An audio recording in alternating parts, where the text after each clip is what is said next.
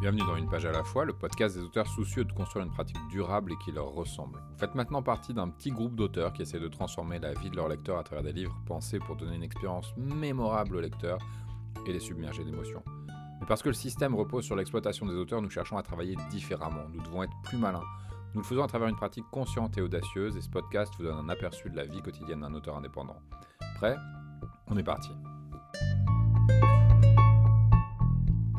Bonjour, c'est Anaël, bienvenue dans le dixième épisode de ce podcast. J'hallucine, ça fait deux semaines que j'ai décidé de lancer ce podcast et j'ai déjà fait dix épisodes. Je suis assez fier de moi parce que c'est important, je crois, de consolider nos décisions par de l'action.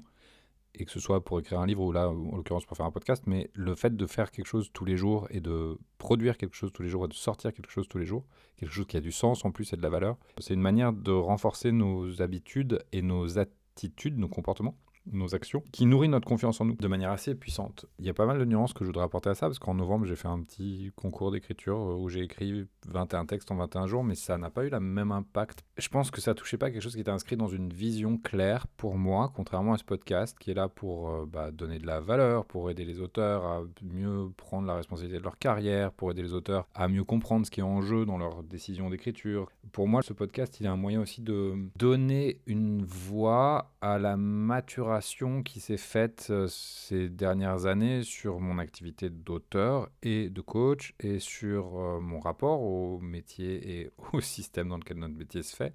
Depuis le début de ma carrière, je suis assez choqué par la façon dont les auteurs sont considérés, y compris dans leur milieu. Ben, pas comme des adultes en fait, on va le dire de manière simple. Et c'est pour ça que j'ai arrêté euh, tout ce que j'ai commencé dans le, dans le circuit traditionnel. Je l'ai arrêté quasiment part euh, deux, trois expériences qui ont été positives, il y a eu assez peu de choses qui ont été qui m'ont donné le sentiment de la dignité individuelle d'être perçu comme quelqu'un de digne. Alors après, il y a certainement une grande partie qui dépend de moi et une grande partie qui dépend du système, mais je trouve que le système, et, il y a beaucoup d'éléments objectifs qui permettent de le vérifier, la précarité des auteurs, c'est pas un mythe, quoi. c'est un truc qui a été même euh, largement euh, appuyé par des études du gouvernement, puis par des études de syndicats professionnels. Donc on sait que c'est là, et on sait qu'il y, a quand même, euh, quand un corps de métier tout entier est comme ça inscrit dans la précarité, c'est souvent qu'il y a un problème systémique. Mais bon, passons. Donc ce podcast, il sert aussi à réfléchir à ces notions là et me sert à prendre la décision, je crois, de la direction que je veux donner à mes accompagnements d'auteurs. Et il sert aussi à parler du mastermind que j'ai créé, qui est un espace pour justement normaliser la pratique et pour réfléchir ensemble dans le concret, pour nous positionner différemment dans notre métier, pour nous positionner dans nos œuvres, pour finir plus régulièrement des projets, pour réfléchir ensemble à comment on les valorise, comment on crée de la relation avec notre public, qui peut être les éditeurs, mais qui peut aussi être directement les lecteurs. Ce podcast, il sert à toutes ces réflexions-là. C'est pour ça que finir ces 10 épisodes de podcast, ça a du sens beaucoup plus que de finir 21 textes dans le cadre d'un petit concours sur un forum sur Internet qui était sympa, mais qui n'a pas nourri en fait quelque chose d'important chez moi. Et je trouve intéressant de, constater ça, de regarder que toutes les activités qu'on fait sont pas au même niveau pour nous et de savoir être à l'écoute de ça, c'est essentiel dans la poursuite de notre pratique. ça me fait rebondir sur une question que quelqu'un m'a posée sur Facebook, Valérie, euh, sur qu'est-ce que c'est que notre... Euh, Valérie, elle emploie un terme que moi j'emploierais pas, mais donc je vais pas m'en rappeler. Mais c'est qu'est-ce que c'est que notre univers d'auteur finalement, notre paysage? Comment est-ce qu'on fait une œuvre qui soit singulière et qui ait de la cohérence? Et ça, ça vient de quelqu'un qui a publié 25 livres jeunesse, donc qui a déjà pas mal d'expérience et qui dit euh, dans mes vues jeunesse, j'aborde différents univers parce que je m'adresse à différents publics, différentes tranches d'âge, mais dans mon travail adulte, je voudrais réussir à avoir quelque chose de plus c'est pas le terme qu'elle emploie, mais de plus unifié, de plus cohérent, de plus aligné avec moi-même. Et ça, pour moi, c'est une question qui est beaucoup au cœur de ma réflexion parce que j'ai des affinités très variées en termes de littérature, j'aime écrire plein de choses différentes. Et qu'il y a quand même de la cohérence. Et que souvent, par facilité, on va essayer de définir un auteur, de se définir soi-même comme auteur à travers le genre qui va être le nôtre. Tiens, je suis un auteur jeunesse, tiens, je suis un auteur de science-fiction, tiens, je suis un auteur d'histoire d'amour, de romance, de, de comédie romantique. Mais le genre, c'est juste une manière qu'a de s'exprimer notre univers. Notre univers, à mon avis, de, mon point de vue, après avoir accompagné quand même pas mal de, personnes dans le développement de leur identité d'auteur, l'univers, il vient en grande partie des thématiques qui sont les nôtres, des motifs qui reviennent dans notre écriture, le type de personnage, souvent on va retrouver certains archétypes de personnages, certains archétypes de situations. On va se rendre compte qu'on tourne souvent autour des mêmes grandes histoires même si elles ont lieu dans des univers différents, même si les contextes sont radicalement différents d'un livre à l'autre, même si le genre n'est pas forcément le même, il y a quand même quelque chose de ce qui nous préoccupe dans le monde, dans ce qui nous intéresse dans le monde, qui revient. J'ai tendance à dire qu'il y a trois grandes sources à la créativité qui sont l'émerveillement, la frustration et la curiosité. L'émerveillement, c'est les choses qui me font dire Waouh, ok, j'adore ce truc-là, c'est un truc, ça me dépasse et je trouve ça vraiment formidable. Et on peut écrire à partir de ça, si euh, vous êtes émerveillé par la richesse de la nature, la capacité d'adaptation de la nature, ça, ça peut être une grande source d'écriture. La frustration, ça va être quelque chose qui, dans la vie, nous énerve en fait. Moi, tu vois, par exemple, le statut d'auteur. le statut de l'auteur dans la société, c'est quelque chose qui m'énerve beaucoup et ça peut être une grande source de créativité. Une grande partie de ce podcast, en tout cas une grande partie de ce que je produis en ce moment, a comme source cette frustration et cette envie de changer quelque chose. Et la curiosité, c'est simplement des choses qui nous font dire tiens, pourquoi pas? Il y a plein de projets qui naissent comme ça, d'une simple envie de soulever un bout de rideau, de regarder à travers une serrure et de regarder ce qu'il y a derrière et de simplement, ben, pourquoi pas aller voir. Dans la réflexion sur quel est mon univers d'auteur, quel est le paysage que je dépeins, pour moi, il y a déjà cette réflexion autour de quels sont les moteurs de ma créativité, quelles sont les quelques grandes catégories de l'existence qui suscitent mon intérêt, qui me donnent envie d'y consacrer du temps, qui me donnent envie d'aller voir plus loin. Qu'est-ce que je lis? Euh, Sur quoi est-ce que je fais des recherches? Sur quoi est-ce que je passe du temps à réfléchir? Qu'est-ce qui revient dans mes conversations avec mes amis? Et sous quelle forme est-ce que ça revient dans mes livres? Donc ça, c'est un premier point de réponse. Le deuxième point de réponse, c'est que d'un point de vue beaucoup plus immédiat, dans le livre, est-ce que j'ai une série que je suis en train de développer? Est-ce qu'il y a un monde qui va être euh, incarné dont différentes facettes vont être incarnées par différents livres? Est-ce qu'un monde est en train de se créer? Je sais que par exemple, dans mon cas, il y a des personnages qui réapparaissent d'un livre à l'autre. Certains livres, ils sont le personnage principal, dans d'autres, ils sont un personnage secondaire. Et en fait, quand on regarde la globalité de mon œuvre, on va avoir comme ça des résonances, des échos plus ou moins discrets qui contribuent à constituer une tapisserie plus générale.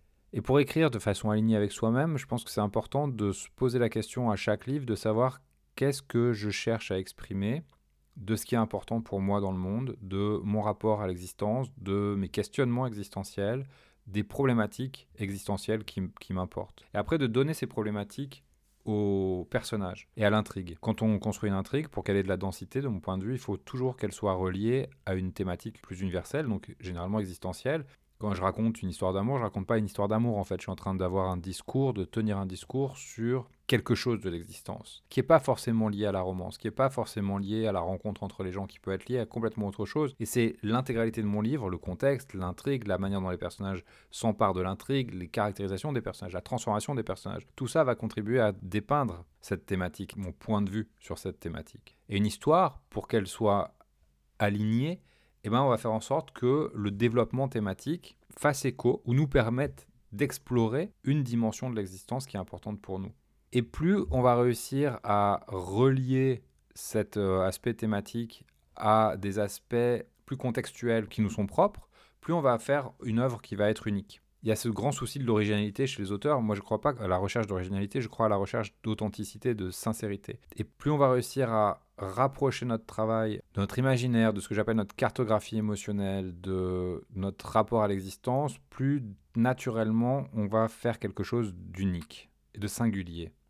Et la cartographie émotionnelle, c'est simplement prendre des émotions, à partir des quatre émotions de base, la peur, la tristesse, la colère, la joie, et se demander qu'est-ce qui dans mon imaginaire fait écho ou évoque ces émotions, ou qu'est-ce que ces émotions évoquent. Si par exemple je fais la peur, quels sont les lieux qui me font peur, qui me font penser à la peur Quelles sont les personnes, réelles ou pas, historiques ou contemporaines, qui me font penser à la peur?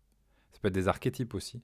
Ça peut être, moi, je sais, les figures d'autorité, ça m'effraie. C'est un archétype, après, ça ne fait pas un personnage. Mais je peux, après, dans mon livre, quand je veux raconter quelque chose qui fait peur, mettre en scène une figure d'autorité. C'est ce qui va permettre de donner un univers qui va être mon univers à moi, parce que à force de mettre plein de petits éléments comme ça, à la fois contextuels et thématiques, qui viennent de moi, de mon univers, de mon expérience du monde, plus je vais naturellement faire en sorte que mes œuvres collent à qui je suis. Tout ça, évidemment, s'inscrit dans une préoccupation du lecteur et de l'expérience du lecteur, mais la matière première vient de moi et mon œuvre, elle va être singulière parce que j'aurais réussi à prendre des éléments singuliers. Voilà, c'est quelques éléments de réponse, il y a plus à dire là-dessus que juste ces éléments de réponse-là. Mais disons que c'est un point de départ pour cette conversation que je continuerai avec grand plaisir. Si vous voulez construire une carrière durable et prospère dans la dignité, bah, de vous laisser euh, marcher sur les pieds par les différents intervenants de votre métier, je propose un mastermind. Le mastermind, c'est des moments de rencontre toutes les semaines entre auteurs pour normaliser l'écriture et puis pour euh, créer de l'habitude de travail et pas être seul pas être dans l'isolement qu'on rencontre souvent dans l'écriture, de pouvoir parler de vos projets, de pouvoir euh, réfléchir ensemble, collectivement, pas seulement vous et moi, mais tout le groupe, à ce qui est le plus intéressant pour vous. On a des conversations sur les descriptions des livres, la construction des livres, on a des, discussions sur... Euh, l'organisation du travail, on a des discussions sur plein de choses qui sont hyper riches et qui, petit à petit, dans le temps, installe quelque chose de plus serein, de plus euh, normal, de plus harmonieux, de plus épanoui dans la pratique de l'écriture. Le but du mastermind, c'est vraiment de vous accompagner, d'être le système de soutien dont vous avez besoin, dont on a tous besoin, on a tous besoin d'un système de soutien techniquement, parce que je suis là aussi pour vous apporter un éclairage technique sur ce que vous faites, ou simplement humainement, psychologiquement, émotionnellement. Toujours dans la bienveillance, toujours dans le, le respect de votre individualité. Les valeurs clés pour moi, c'est l'autonomie, votre responsabilité, une certaine forme, une certaine idée de l'abondance. C'est-à-dire qu'il y a beaucoup de matière, vous avez accès à une centaine d'heures de, modules vidéo, de théorie et de méthodologie si vous en avez besoin. Vous avez des appels euh, quotidiens de coworking si vous voulez bosser avec euh, d'autres auteurs. Et aussi l'abondance dans l'idée qu'il y a de la matière d'écriture pour tout le monde, on n'est pas en compétition les uns avec les autres, au contraire, on se soutient, on s'encourage, euh, on s'enrichit les uns des autres, et plus on sera d'auteurs à travailler avec euh, de façon délibérée et intentionnelle, plus les auteurs pourront collectivement en bénéficier. Donc si c'est des choses qui vous parlent, vous pouvez aller regarder un peu plus en détail sur anaelverdier.com slash mastermind, M-A-S-T-E-R-M-I-N-D, ou m'envoyer un mail tout simplement, pour qu'on en discute. Je serais ravi de parler avec vous, de faire votre connaissance, que vous décidiez de rejoindre le mastermind ou pas d'ailleurs. Sur ce, je vous souhaite une très bonne journée.